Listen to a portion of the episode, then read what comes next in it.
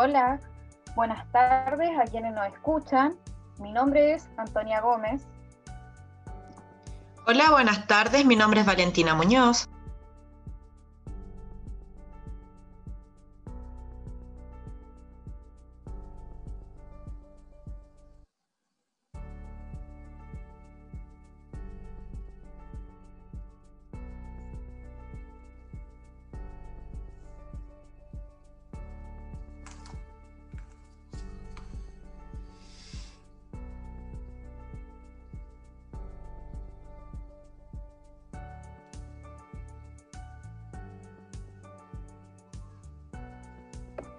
Buenas tardes, mi nombre es Jocelyn.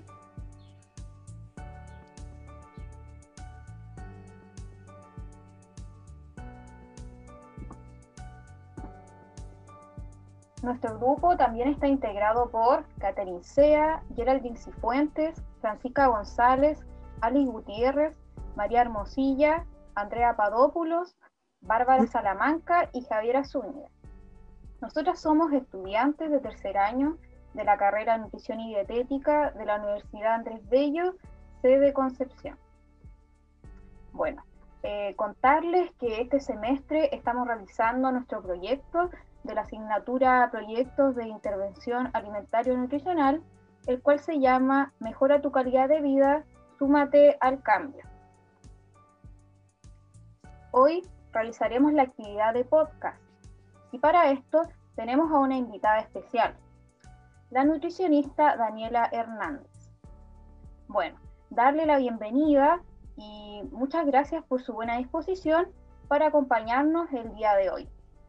Eh, cuéntenos un poco de usted. Hola, eh, soy Daniela Hernández, nutricionista. Bueno, yo trabajo en el CESFAN Carlos Pinto, que se encuentra en la comuna de Coronel, eh, yo pertenezco al programa Elige Vida Sana y también al programa cardiovascular. Eh, trabajo hace un año en el CESFAM, em, en un equipo obviamente multidisciplinario, y eso en general. También eh, salí de la Universidad Andrés Bello. Excelente. Bueno, a continuación le haremos una serie de preguntas de relevancia para los adultos y adultos mayores que componen nuestro grupo de objetivos.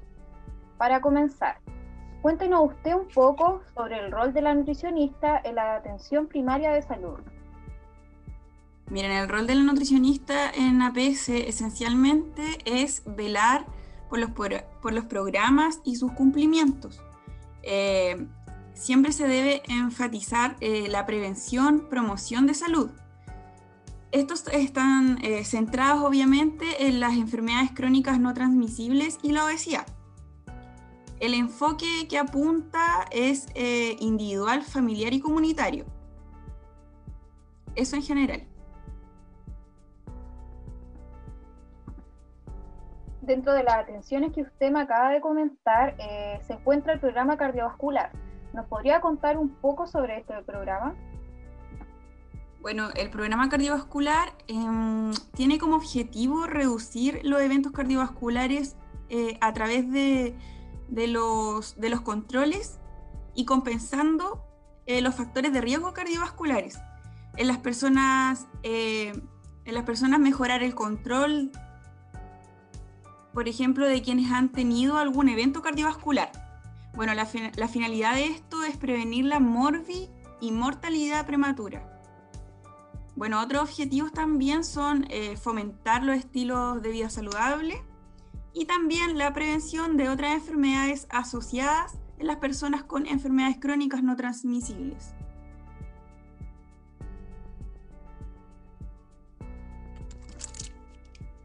Bueno, muy importante lo que nos acaba de comentar. Y bueno, muchas gracias por su respuesta a mis preguntas. A continuación, Valentina proseguirá. Hola. Hola. Eh, ¿Cómo está? Bien, ¿y ustedes? Bien, igual. Bueno, cuéntenos qué estrategias se han planteado a nivel de atención primaria para afrontar esta contingencia del COVID-19? Para la atención nutricional. Mira, eh, esto se está dando, yo no sé cómo funcionará en otros CESFAM, ya, pero yo voy a hablar por mi CESFAM, que en un principio se realizaron los controles de, de los diferentes programas a través de llamado telefónico. Ya, obviamente, eh, no obteniendo las medidas antropométricas, usando las anteriores, eh, y ahora de a poco se están retomando estos controles de manera presencial, solamente a, los usuarios que están descompensados, ya pacientes de riesgo, por ejemplo, enfermos renales, diabéticos descompensados, hipertensos descompensados, y también estamos atendiendo los controles eh, hasta los seis meses de edad. Eso es solamente en nuestros SFAM. Yo hablo por el SFAM, no sé cómo estarán funcionando los demás, eh, demás establecimientos. Como nutricionista, los controles que nosotros estamos haciendo, eh, aparte de los cardiovasculares, también son el control del quinto mes, control sano. Presencial, porque antes también se estaba haciendo aparte eh, de manera telefónica, pero ahora se están haciendo presencial hace como dos meses ya. Excelentes estrategias que han llevado a cabo en su CELFAN para continuar con la atención primaria. Ojalá sigan así. Bueno, también sabemos que uno de los grupos de riesgo ante la contingencia son los adultos mayores y pacientes con patologías crónicas. Ante esta situación, ¿cómo ha visto usted la asistencia a controles últimamente y en relación al usuario adulto y adulto mayor?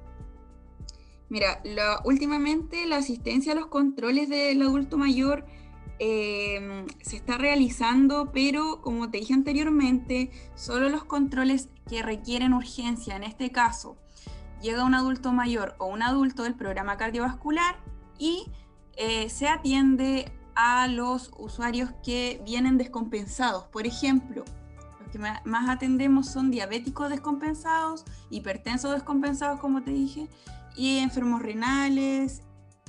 Eh, pero con enfermedades más que vienen eh, con su, por ejemplo, nosotros tomamos exámenes y a través de eso nosotros vamos, nos vamos dando cuenta de cómo están, a través de los exámenes bioquímicos. Por ejemplo, llega un adulto mayor descompensado, se atiende, se manda, se realiza exámenes, ¿cierto? Llega con sus exámenes, se revisan con médico y luego eh, se le realiza el control cardiovascular correspondiente.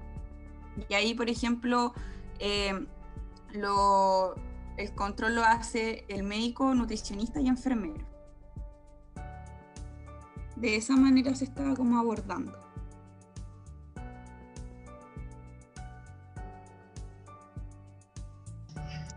Bueno, esperemos que se pase luego la contingencia para que igual todas las personas vuelvan a asistir a sus controles, aparte de las personas que están como en riesgo, más que nada. Y en relación a las personas que no han podido asistir a controles debido a esta contingencia, ¿cómo lo pueden hacer y qué medidas de precaución deben tomar? Mira, las quienes no han podido asistir a los controles, como por ejemplo, como te decía, el adulto mayor, es más complicado. Nosotros, eh, la estrategia que también estamos haciendo es, sobre 75 años, eh, se realizan los controles dependiendo, por ejemplo, si tiene COVID o no, ya se están haciendo los controles a adulto mayor descompensado en domicilio. Ya em, personas menores de 75, bueno, como te dije igual, eh, se están realizando solamente a descompensados y eh, la medida de precaución que hay que tomar es bueno, asistir cuando corresponda solamente, cuando haya descompensación según la enfermedad que tengan, asistir al, control como, digamos, entre comillas, de urgencia. Solo de esa manera. Excelentes medidas de precaución que han tomado. Y muchas gracias por responder estas preguntas y a continuación seguirá mi compañera Jocelyn.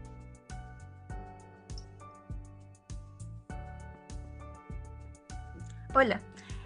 Bueno, ahora pasaremos a otro tema, el programa de alimentación complementaria del adulto mayor PACAN. El propósito es contribuir a mantener y mejorar el estado nutricional y funcionalidad adulto mayor. Eh, ¿Nos podría contar los beneficios de estos alimentos? Bueno, los beneficios del PACAM es que es un complemento eh, alimentario que se entrega, ¿cierto?, en, los diferentes, diferentes CESFAM, eh, en donde este va acorde a las necesidades nutricionales de cada adulto mayor y lo más importante es que contribuye a prevenir, eh, tratar carencias nutricionales, eh, mantener un buen estado de salud y funcionalidad como tú nombraste. Ya, lo más importante también es que viene fortificado con vitaminas, minerales específicos para el adulto mayor. Eh, lo bueno de esto es que el, el 95% de la población retira sus alimentos o no, directamente, sino que con familiares hacen llegar el, alimento. Como eh, los adultos mayores sobre 75 años se está haciendo controles en domicilio, también se les entrega su, sus alimentos del PACAM y aparte también se les entrega eh, sus medicamentos directo en domicilio, para que tengan igual como un dato extra. Bueno, me parece muy buena, o sea, aporte de que ellos todavía estén eh, recibiendo sus productos, porque es muy beneficioso, muy beneficioso para ellos.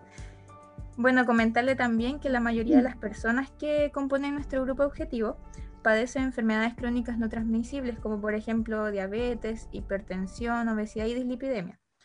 ¿Qué recomendaciones alimentarias daría usted al grupo etario según las patologías mencionadas? Mira, como en general, eh, seguir obviamente la pauta eh, respectiva para cada patología, ya beber mínimo 6 vasos de agua diarios. En diabéticos, disminuir el azúcar simple, los dulces, productos de pastelería, respetar, lo más importante, respetar porciones. En hipertensos, em, evitar el consumo de sal, eliminar, lo cierto, eh, el sodio, evitar alimentos en conserva, embutidos y alimentos altos en grasas. También realizar ejercicio, aparte de, lo nutricional, es importante también realizar ejercicio. En la obesidad, respetar las porciones de intercambio, cierto que van en la pauta de alimentación, eh, disminuir alimentos ricos en grasas saturadas, aumentar las proteínas de alto valor biológico, que es súper importante, eh, consumir grasas poliinsaturadas, monoinsaturadas, grasas saludables, eh, consumir los 5 al día, que son 3 porciones de verdura y 2 de fruta. En dislipidémicos, disminuir alimentos ricos en grasas saturadas y grasas trans, que son de mala calidad, ¿cierto? Y preferir ácidos grasos mono y poliinsaturados. Y repetir lo mismo que las demás enfermedades crónicas, que es aumentar el ejercicio y el consumo de agua, que es súper importante. Pero eso en general. Recordar que también eh, las pautas, las pautas son todas, se hacen en base al requerimiento individual del paciente, que eso es súper importante. Son todos diferentes, todos los requerimientos son, son diferentes en cuanto a calorías, proteínas, lípidos, grasas. Eso en general. Excelente, muchas gracias. Eh, bueno, con esta pregunta anteriormente mencionada, damos fin a la entrevista. Nuevamente darle las gracias por su buena disposición y por ayudarnos a informar a los adultos y adultos mayores que nos escuchan. Gracias. Bueno, gracias a ustedes también por invitarme a esta entrevista.